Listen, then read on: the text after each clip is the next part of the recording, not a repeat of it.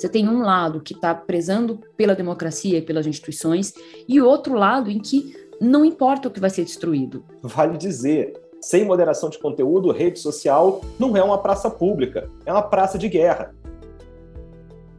No dia 6 de janeiro de 2021, uma multidão invadiu o prédio do Congresso americano, o Capitólio, tentando reverter o resultado da eleição presidencial de 2020. Então, o presidente Trump tinha passado meses dizendo que havia risco de fraude na eleição. Quando ele efetivamente perdeu para o democrata Joe Biden em novembro de 2020, ele disse que o pleito tinha sido roubado. E os apoiadores de Trump se organizaram online para fazer o ataque ao Capitólio. Essa invasão deixou sete mortos. Aqui no Brasil, como nos Estados Unidos, o presidente da República passou os últimos meses dizendo que tem risco de a eleição ser fraudada.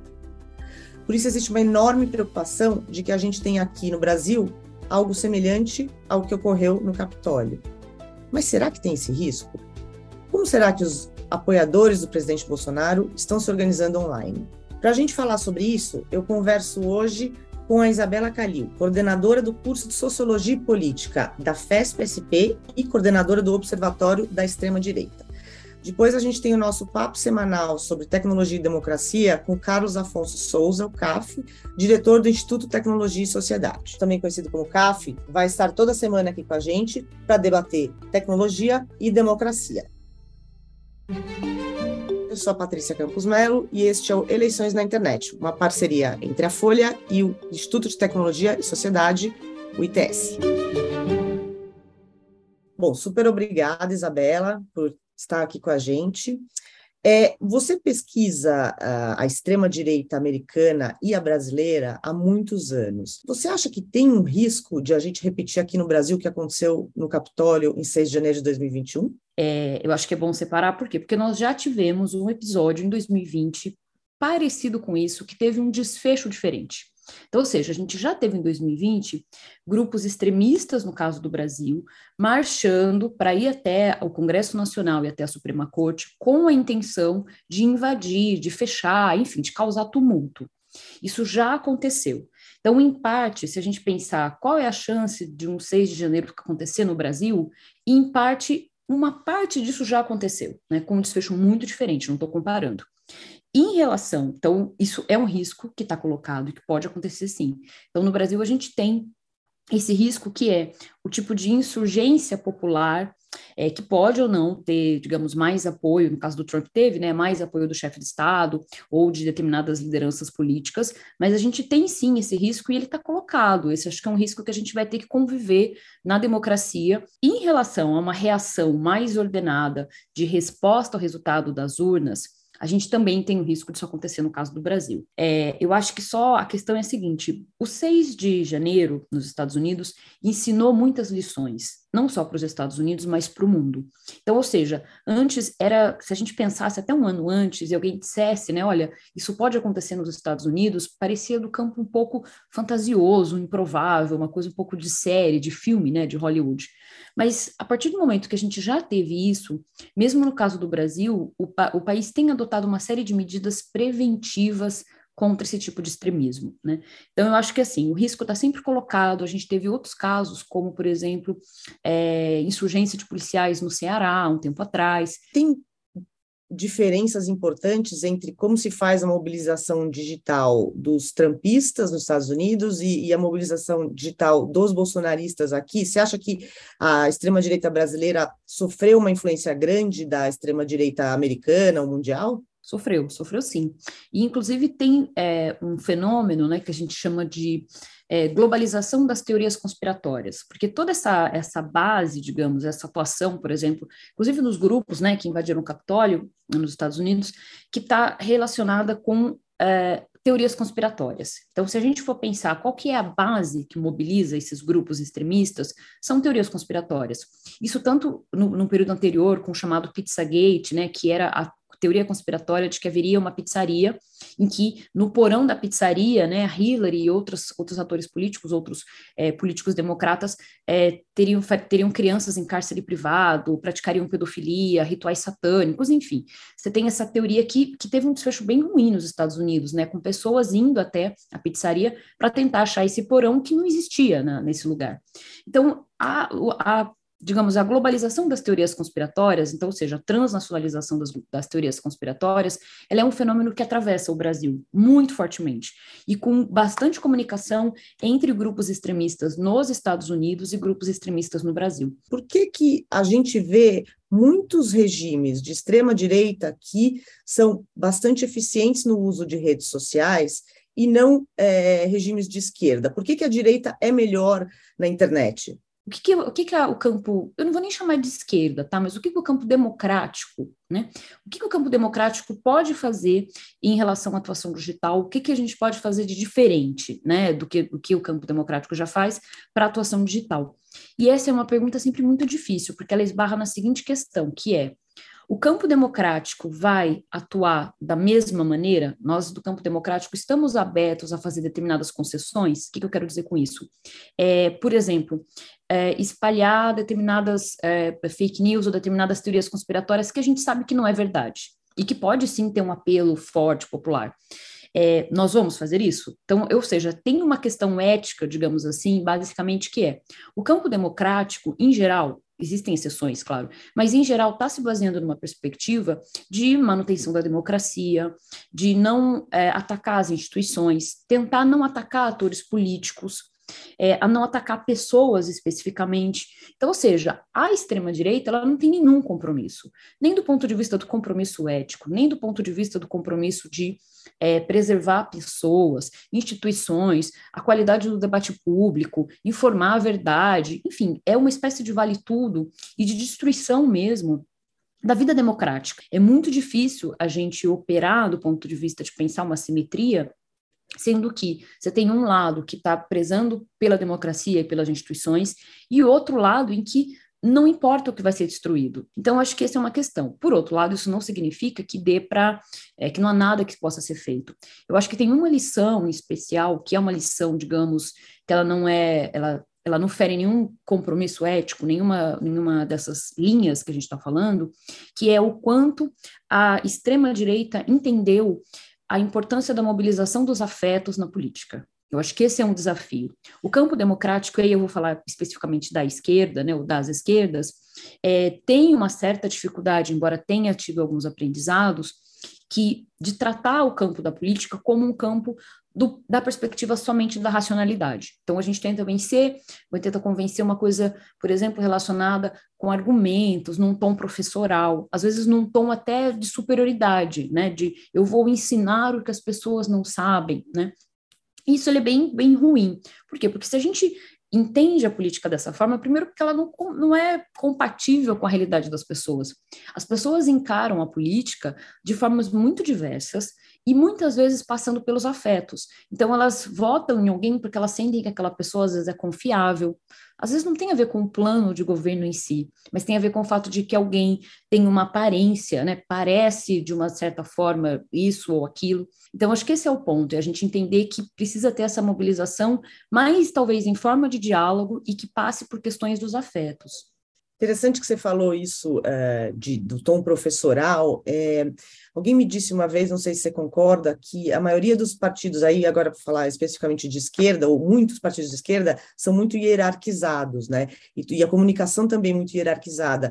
E, e, isso é uma coisa que vai contra essa comunicação de redes, né? Uma coisa que, por exemplo, na à direita, eles têm influenciadores que vão surgindo, eles têm uma curadoria de conteúdo, e a esquerda fica muito é, nessa coisa assim, controlada e hierarquizada. Você acha isso? Eu acho, e acrescentaria até mais uma que está relacionada com o que você trouxe, Patrícia, que é a questão de como a, a, a extrema-direita não tem medo de errar. Então, ou seja, eles testam. Nem tudo. Quando a gente olha, por exemplo, é, determinadas é, estratégias digitais, a gente tende a ver as estratégias que deram certo. Então, a gente vai olhar e falar, nossa, mas eles conseguiram fazer isso, isso foi bem sucedido. É, mas quando a gente acompanha as estratégias digitais, que também tem o seu caso, e a gente vai acompanhando o cotidiano dessas estratégias, a gente percebe que algumas coisas não dão certo. E eles não têm muito medo em testar alguma coisa e testar o novo.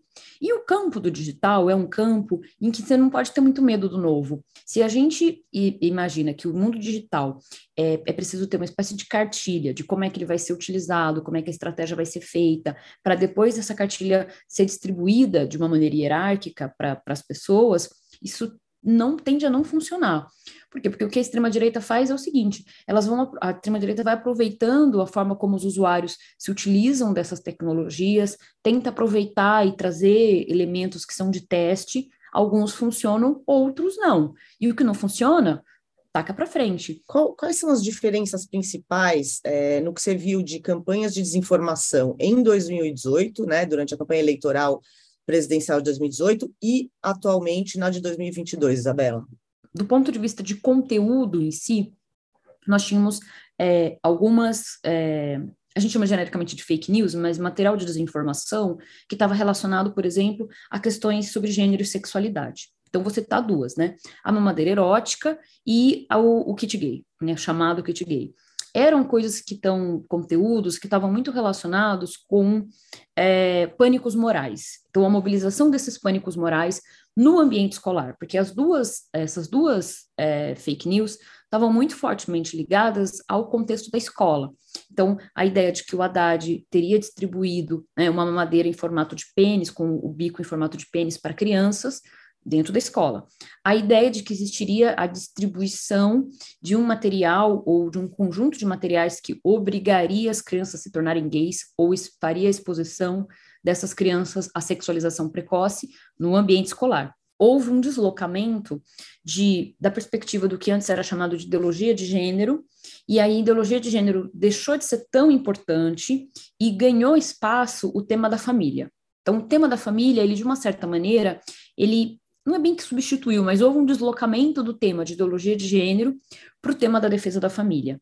Inclusive porque o tema da família inclui a defesa do armamento, por exemplo. Né? Então, você armar a população para que a população proteja a sua família. Então, você tem um deslocamento aí que ele não é aleatório, vamos dizer assim, né? Uhum. Você falou em pânico moral. É, eu queria que você explicasse um pouco para o pessoal que está nos ouvindo é, que, que é exatamente um pânico moral e quais são os pânicos morais desta eleição? Você falou um pouquinho da família, proteção da família, é, como é que que está focado? Qual é o foco da, da narrativa de extrema direita nesta eleição? A ideia de pânicos morais é um conceito né, que, que alguns pesquisadores na década de 70 formularam para falar sobre como é, existe uma manipulação da opinião pública a partir da mobilização do medo. Então, por exemplo, é, isso é muito familiar, né, se a gente vai lembrar historicamente, não é uma coisa que começou agora. Né? Se a gente vai pensar até, por exemplo, no caso da eleição em que o Collor se elegeu, em 89, é, existia uma mobilização de um pânico moral ligado ao comunismo. Né?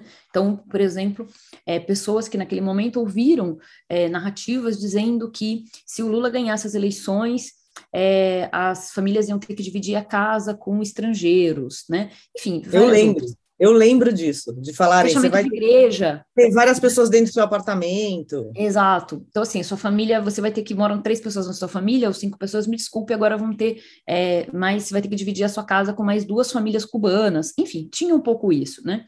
Então, tinha isso. Então, era, no, no caso, é, duas mobilizações que são muito fortes e que tem a ver com o contexto do pós-Guerra Fria, da Guerra Fria, tem a ver com um contexto cultural e social mais amplo no Ocidente que está relacionado com o medo do comunismo. Né? Então, o comunismo ele aparece como mobilizando um pânico moral que é fechamento de templos religiosos, fechamentos de igreja, intolerância religiosa, censura, às vezes extrapola, né? pedofilia, é, então, o, o pânico moral relacionado ao comunismo é, mobiliza é, determinados elementos que são históricos na sociedade, né? Uma coisa que assim, que é antiga, né? São coisas muito concretas na vida das pessoas, que é como, como você lembrou, é, se eu vou continuar morando no meu apartamento, vou ter que dividir meu apartamento com uma família cubana. É, será que vão obrigar as minhas meus filhos a fazerem sexo precocemente na escola? Enfim, coisas desse tipo, né? Não precisa, a gente não precisa nem dizer que isso tudo é, do ponto de vista muito fantasioso, mas que causa medo e que causa repulsa, né? Então, funciona. Os, uh, a militância digital bolsonarista, como é que eles se organizam? É uma coisa obviamente descentralizada, mas assim, você tem algum núcleo que cria conteúdo? É só curadoria de conteúdo? Como é que isso, quem são os atores? Como é que isso se organiza, Isabela? Tem, tem as duas coisas, né? A gente já tem, inclusive, informações públicas, né, de é, materiais, é, campanhas que saíram, inclusive, de dentro de gabinetes, né? Então, a gente tem, tem um combinado de coisas. É, a campanha de Bolsonaro, vamos dizer assim, Bolsonaro teve uma, uma, digamos, historicamente, uma coisa que foi muito hábil de ser feita, que foi de aproveitar uma estrutura que já existia, principalmente, por exemplo, de jovens, de pessoas que estavam produzindo paródia, né? Então, Bolsonaro começou a aparecer nos programas televisivos na década, no início da década de 2010 e começou a se tornar essa figura vista como esse essa figura engraçada, cômica, que é muito sincera, que estava brincando, enfim, isso que a gente já conhece. E o que, que aconteceu? Na chave do humor, Bolsonaro acabou sendo alvo né, de, digamos, é, determinados conteúdos, né, e produção de determinados conteúdos que o colocavam, que é paradoxal, porque é um homem, né, mais velho, mas que se colocava como uma figura que poderia ser atrativa para os jovens, né, principalmente na figura de, digamos, da, da chave da transgressão, né, de contra politicamente correto, nessa chave. E para isso, ele aproveitou uma estrutura que já existia, que era uma estrutura que estava ligado um contexto da internet dos anos de 2010 e de produção de conteúdo jovem e no contexto do entretenimento. Então, o que, que o Bolsonaro fez na sua campanha? Ele foi trazendo, é, e com a ajuda dos seus filhos, né? Ele foi trazendo esses produtores de conteúdo para perto de si, e aí cada vez mais esses produtores continuaram fazendo campanha a favor do Bolsonaro. Mas inicialmente essa, digamos, campanha, ela de fato nasce de uma maneira relativamente orgânica, ou seja, o, principalmente esses meninos, né, esses jovens, né, do sexo masculino, olhavam para essa figura, achavam engraçado e produziam memes, produziam colagens de Bolsonaro como super-herói, Bolsonaro como é, representando personagens de anime. Então, isso aconteceu de uma maneira relativamente orgânica, muito em parte por conta da atuação de Bolsonaro, das aparições públicas de Bolsonaro na televisão. Né? Que, aliás, é uma coisa até interessante, porque é, me lembro que em 2018 esse era um debate, né? Bolsonaro não tem tempo de televisão. Bolsonaro teve bastante tempo de televisão, não em programas é, eleitorais, mas em programas é, de entretenimento, ou de, não só de auditório, né, que são os mais conhecidos, mas inclusive programas é, ou policialescos, ou programas de auditório, mas também de notícias. Então, e depois Bolsonaro... com a facada também, ele, né, quando ele levou Sim. a facada, foram horas e horas de... Exato. Né? Exato, que é o que está acontecendo agora, por exemplo, no 7 de setembro, né? Então, ou seja, Bolsonaro soube, soube usar muito a, a cultura do entretenimento, a cultura de massa. E aí, o que, que aconteceu? Esses apoiadores foram ficando cada vez mais próximos, e aí você foi criando uma coisa que, a partir de, uma, de um processo mais orgânico, em que determinados influenciadores passaram sim a fazer campanha. E você tem também grupos e, e organizações muito organizadas, mas que no caso da campanha de 2018 estava até mais claro, que são segmentadas, né? E aí segmentadas não quer dizer necessariamente que é, há um processo muito complicado de microsegmentação da campanha para que vá chegar aquela informação em determinados grupos. Mas você tem isso a partir dos influencers, por exemplo. Né? Então, você tem influencers que falam com mulheres evangélicas, influencers que falam com é, gamers, influencers que falam com é, jovens religiosos cristãos mais jovenzinhos no TikTok, por exemplo. Então, ou seja, você tem essa segmentação, né? Ou pessoas que são representantes do agronegócio. Então, o que vai acontecendo é que essa estrutura ela é descentralizada o suficiente para que você possa falar com diferentes públicos e falar a língua dessas pessoas, mas ao mesmo tempo centralizado o suficiente para que essa articulação possa acontecer. Muito obrigada, foi uma aula para a gente entender essa mobilização digital. É, te agradeço muito, Isabela, foi ótimo ter você aqui com a gente. Obrigada, Patrícia, eu que agradeço pela possibilidade da gente conversar. Sou muito fã do seu trabalho, muito obrigada. As plataformas de internet são a nova praça pública, onde as pessoas competem para ter suas ideias ouvidas. O problema é que, ao contrário dessa praça pública teórica, elas são privadas, são as redes sociais, as plataformas de internet que estão decidindo quais as ideias que ganham maior alcance, quais as que são permitidas e quais as que serão banidas. Desde que o ex-presidente Donald Trump foi banido do Twitter e também recebeu uma suspensão no Facebook e em outras redes, esse assunto veio à tona e vem causando muita polêmica. E há uma série de leis que foram introduzidas na tentativa de bloquear o que é visto como uma censura é, das plataformas. Esse assunto é complexo, então, para ajudar a entender um pouquinho disso, a gente conversa no nosso papo semanal com o Carlos Afonso Souza, o CAF, diretor do ITS. CAF, bem-vindo. Obrigado, Patrícia. Bom, tem duas leis uh, estaduais, uma lei na Flórida, uma lei no Texas, é, que mais ou menos uh, tentam afetar ou mudar essa capacidade das plataformas de, uh, por um lado, banirem, por exemplo, candidatos que estão em campanha ou políticos, né? Você, uh, como aconteceu com o Trump, e de outro, você remover conteúdo ou diminuir o alcance de conteúdo por causa do ponto de vista do usuário, que é uma coisa aí bem, bem ampla. É, eu queria que você me falasse, tem uma, tem uma chance de, dessas leis chegarem, elas foram, estão indo ali no, no, no circuito de, estão recorrendo, apelando, etc., podem chegar na Suprema Corte, então isso vai se tornar uma decisão, vai criar um precedente. É, o que, que são exatamente essas leis e por que, que elas são importantes?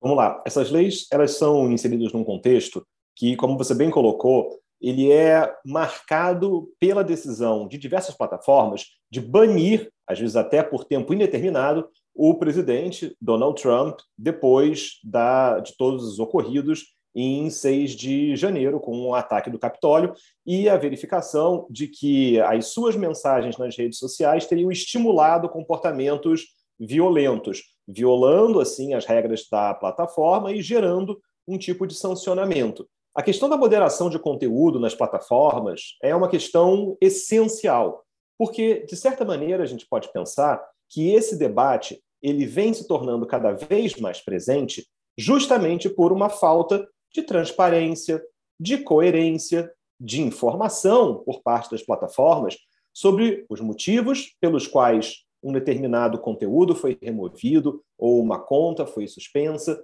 e tudo isso faz com que se aumente o clima de desconfiança, de conspiração, e com isso, moderação de conteúdo, que é, na verdade, tão essencial para o funcionamento de uma rede social, vale dizer. Sem moderação de conteúdo, rede social não é uma praça pública, é uma praça de guerra. É importante que existam regras sobre o que pode e o que não pode ser feito numa determinada rede social. Mas o que a gente tem visto é que, em especial, políticos ali ligados ao estado do Texas e da Flórida, nos Estados Unidos, conseguiram fazer com que o governo apoiasse uma legislação que reduz a habilidade das plataformas de moderar conteúdo. Ou seja, as plataformas elas passam a simplesmente não poder, ou poder em casos muito restritos, ocultar uma determinada publicação, reduzir o alcance de uma dada publicação entendendo que publicar qualquer coisa na internet é algo que está protegido pela primeira emenda nos Estados Unidos e que, por isso mesmo, a atividade de moderação de conteúdo seria equivalente a uma atividade de censura. Então, é isso que está por trás dessas leis da Flórida, do Texas, e é muito provável que essa discussão jurídica chegue na Suprema Corte dos Estados Unidos de maneira bastante rápida, e os seus efeitos claramente serão globais. E porque eu acho que uma coisa que é, é, preocupante, né, especificamente sobre a lei do Texas, é que eles falam em proibir a remoção de conteúdo por causa dos pontos de vista do usuário, né? E acho que isso vem dessa ideia dos conservadores, dos trampistas e mesmo aqui no Brasil dos bolsonaristas, de que eles seriam alvo de uma censura. Você tem vários estudos mostrando que não existe esse desequilíbrio em remoção de conteúdo, que removem mais de, de conservadores do que de progressistas, mas eles dizem que tem uma censura. Mas nesse caso, para você falar remoção do conteúdo por conta do ponto de vista do usuário, ponto de vista pode ser qualquer coisa, né? Pode ser, ah, o meu ponto de vista é negar o Holocausto, o meu ponto de vista é uh, dizer que a eleição foi roubada. Isso não vai criar um, um vale tudo ali, CAF? Olha, Patrícia, é claro que a gente está olhando para o direito americano e, em especial nos Estados Unidos, a liberdade de expressão ela goza de uma proteção muito mais abrangente do que você vai encontrar em padrões europeus ou mesmo no, no ordenamento jurídico brasileiro. Mas me preocupa aqui o fato de que ponto de vista não é um conceito jurídico. Você pode ter o seu ponto de vista, mas se o seu ponto de vista atingir a honra, a imagem, a privacidade de uma outra pessoa, você será responsável por isso. E, eventualmente, dependendo de como a gente observa as regras de plataformas, esse tipo de conteúdo não vai ficar no ar e nem deveria ficar no ar.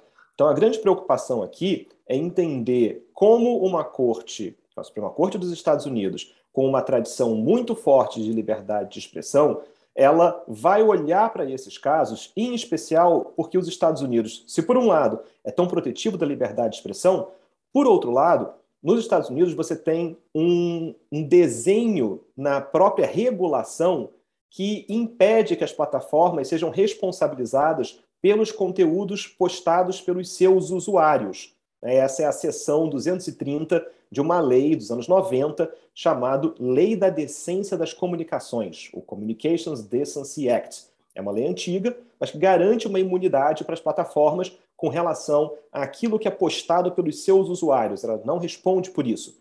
Mas a lei americana vai além. Ela também dá às plataformas uma imunidade por moderação de conteúdo. Ou seja, se as plataformas entenderem que um conteúdo é violador das suas regras, é obsceno, é impróprio, as plataformas podem remover esse conteúdo e elas também não seriam responsabilizadas por isso. O que parece estar hoje em discussão é justamente um olhar sobre esse artigo, sobre essa seção 230, e esse desenho sobre qual é o limite de atuação do poder das plataformas, em especial das redes sociais, no controle do conteúdo que é postado dentro dos seus próprios ambientes. E é claro, trabalhando com conceitos tão, às vezes, indefinidos como esse, do que é o ponto de vista do usuário que posta conteúdo na rede. Interessante que eles chamam a segunda parte é, dessa sessão 230 de cláusula do bom samaritano, né? Então, assim, você, é, vai, vai se partir do pressuposto que a moderação de conteúdo feita pelas plataformas é de boa fé, né? Então elas têm o direito e não podem ser responsabilizadas. Por outro lado, é, existe essa discussão entre políticos dizendo que, bom, se você, se alguém posta uma coisa uh, que é potencialmente criminosa, você está, embora se fosse criminosa, não entraria nisso, né? Mas assim, dizendo que a, as plataformas são imunes de todos os lados, né? Porque ela é imune do que de ser responsabilizada pelo que terceiros postam, mas também é imune quando ela remove ou mantém. É, que é aí uh, essa, essa discussão, mas a gente tem que lembrar que é por causa da seção 230 que a internet, como a gente conhece, existe, né? Porque se não houvesse lá em 96, se não tivessem estabelecido essa imunidade, nenhuma plataforma deixaria nenhum conteúdo no ar, né? Com medo de, de tomar o processo. É, aqui no Brasil, que acho que é, o Marco Civil da Internet tem, tem algumas coisas, né? Umas inspirações aí um pouco na legislação americana também, a gente tem em discussão, agora um pouco em pausa, o projeto de lei das fake news. E no projeto de lei das fake news, tem uma tal de uma imunidade para parlamentares, né? Eu queria que você pudesse explicar para quem acompanha a gente o que, que é essa imunidade e o que, que você acha. Isso é bom, isso é ruim? O que, que você acha, Caf? Olha, Patrícia, acho que isso é um verdadeiro desastre, mas só para marcar aqui um ponto importante sobre o marco civil da internet e como esse debate aterriza no Brasil, vale lembrar, o Brasil não importou essa imunidade dupla que existe nos Estados Unidos. A, a, previsão que a gente tem no Marco Civil da Internet é que as plataformas elas só serão responsabilizadas depois de uma ordem judicial que mandar remover um conteúdo e a plataforma não remover, não cumprir a ordem judicial. Isso, enfim, de certa maneira, guardadas as diferenças, redação distinta, efeitos distintos, você poderia dizer que tem algum espelhamento com a primeira imunidade americana.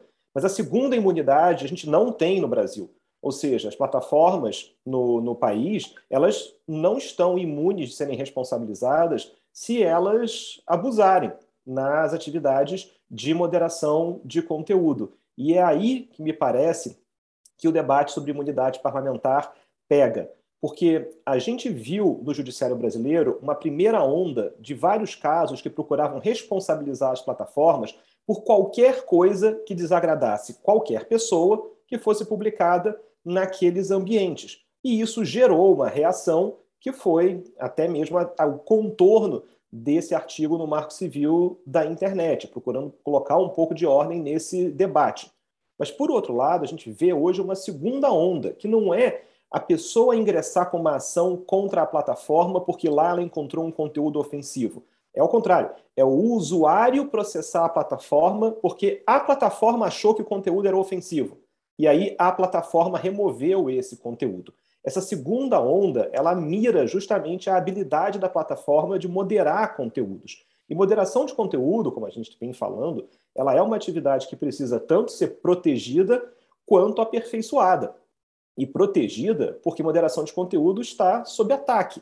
A tentativa de você passar no Congresso Nacional um artigo que deixe claro que existe imunidade parlamentar nas redes sociais, ora, é óbvio que o parlamentar ele tem imunidade pela, pelo seu discurso, pela sua expressão no exercício do seu mandato, e que isso pode ser feito dentro ou fora das redes. Mas, na medida em que eu cravo isso na legislação, eu não tenho a menor dúvida que isso vai servir de suporte para que parlamentares possam ingressar na justiça pedindo que as suas postagens não sejam removidas, gerando quase como que o usuário parlamentar nas redes sociais fosse um super usuário com superpoderes, em que ele pode falar o que ele quiser, postar o que ele quiser, e mesmo que aquilo viole as regras das plataformas, as plataformas não podem fazer nada. Então, isso me parece bastante, bastante preocupante. E especialmente com a formatação desse Congresso que sai das eleições de 2022, me parece que esse discurso sobre imunidade parlamentar nas redes sociais é algo que pode ganhar ali tração muito rapidamente no Congresso Nacional. Também nessa linha, né, que a gente tem, uh, de um lado, normalmente os políticos mais progressistas que acham que as plataformas moderam de menos, né, que elas deixam muito conteúdo que não devia estar lá, e os conservadores se acham censurados, é, ou seja, acham que tudo que é conteúdo é, mais à direita acaba sendo removido. Dentro dessa discussão, o Facebook sempre aparece, porque eles têm regras uh, mais específicas para as figuras públicas, né? Eles falam uh, muito do newsworthiness, né? Da coisas dignas de serem noticiadas, que então deveriam ser mantidas pra, uh, no ar, né? Para as pessoas poderem tomar suas próprias opiniões. E o conteúdo publicado, postado por figuras públicas, ele não passa pela verificação das agências de checagem porque, assim, nessa moderação de desinformação, né, principalmente Covid ou, ou integridade eleitoral, é, as agências de checagem detectam quando um conteúdo está em violação, e aí esse conteúdo ou é rotulado ou tem um alcance reduzido. Isso não acontece com é, declarações, conteúdos de políticos, por que isso? Porque o Facebook acha que é importante que as pessoas sejam expostas a essas vistas, só que para os progressistas isso é um passe livre para o político mentir, e os políticos são os principais desinformadores. Como resolver este dilema, CAF? Olha, Patrícia, adoraria ter a resposta que resolve todos os nossos problemas a essa pergunta. Mas o que me parece é que esse é um assunto em transformação, porque de início, a porta de entrada desse debate é um certo estranhamento com o fato de que empresas privadas vão controlar o discurso de autoridades públicas eleitas nos seus respectivos países. Então, parece existir aqui uma certa incongruência na largada. Mas, por outro lado, quanto mais a gente entende o papel fundamental que as redes sociais desempenham para a comunicação de todos, e inclusive de autoridades, para que as pessoas tenham acesso a essa, a essa comunicação, isso emprega um valor sobre a habilidade que um político tem de estar numa rede social. E a gente viu isso no próprio caso do ex-presidente Donald Trump que, quando foi banido das grandes redes sociais, correu para criar uma rede social para chamar de sua. Mas, no final das contas, uma rede social para chamar de sua, ela é uma rede social na qual ele vai falar para aqueles que já estão convertidos. Ali, ele fala para o cercadinho dele. É importante para o político estar numa rede social de grande alcance, com uma diversidade de eleitores, justamente para que a sua comunicação chegue àqueles que não conhecem ainda as suas pautas, as suas ideias. Então, existe um interesse por parte de autoridades públicas de estarem nas redes sociais de grande alcance, não apenas nas redes sociais nichadas. Então, por isso, Facebook, Twitter, Instagram, TikTok, as grandes redes sociais entram na mira das autoridades. E na medida em que a habilidade dessas autoridades de falar nessas redes é restringida, a conta é suspensa, o conteúdo é removido, esses políticos enxergam que você está prejudicando o exercício do mandato deles, quando isso é colocado por parte de uma empresa privada. Me parece que esse é um assunto que vai caminhar e vem caminhando rapidamente para um olhar sobre padrões de tratamento de mensagens, de conteúdos postados por políticos e autoridades nas redes sociais. Se de um lado nós temos aqui um histórico de um certo tratamento preferencial que dá margem a uma certa discussão sobre aquilo que gera notícia, há os dois anos de pandemia mostraram para a gente que, às vezes, gerar a notícia e esperar que esse conteúdo possa ser rebatido pela própria conversa pública ali desempenhada, às vezes não vai acontecer. Porque o próprio desenho da plataforma pode fazer com que esse, esse próprio mecanismo de rebater aquilo que é inverídico, de contestar aquilo que é falso, não ganhe a mesma visibilidade do discurso que é falso, que é original. Então é importante a gente entender que esse é um debate que precisa ser feito não só de olho em regulação, mas também nas práticas das próprias plataformas, que precisam aprender com o impacto de conteúdos que são danosos, mas que, por terem sido feitos por autoridades, acabaram perdurando nesses ambientes online por muito mais tempo do que deveriam. Então, uma parte da solução passa também por design e, é claro, por transparência, porque não adianta você reduzir o alcance de uma publicação de um político sem que isso seja claro, sem que isso seja informado, sem que você saiba as razões pelas quais um eventual sancionamento por parte da plataforma venha a ser aplicado.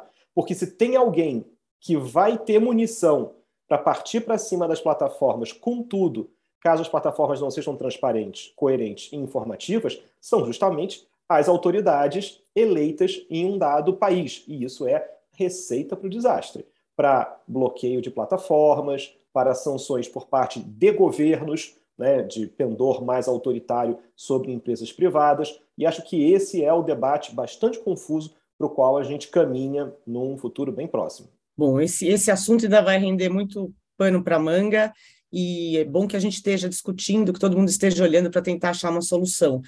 CAF, super obrigada, até semana que vem. Obrigado, até a próxima.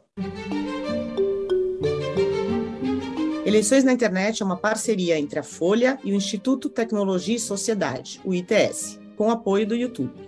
A produção é de Melina Cardoso e Mariana Goulart, a edição é de Dirceu Neto, coordenação Beatriz Pérez e Magê Flores, com Roberto de Oliveira, editor de projetos especiais e parcerias da Folha.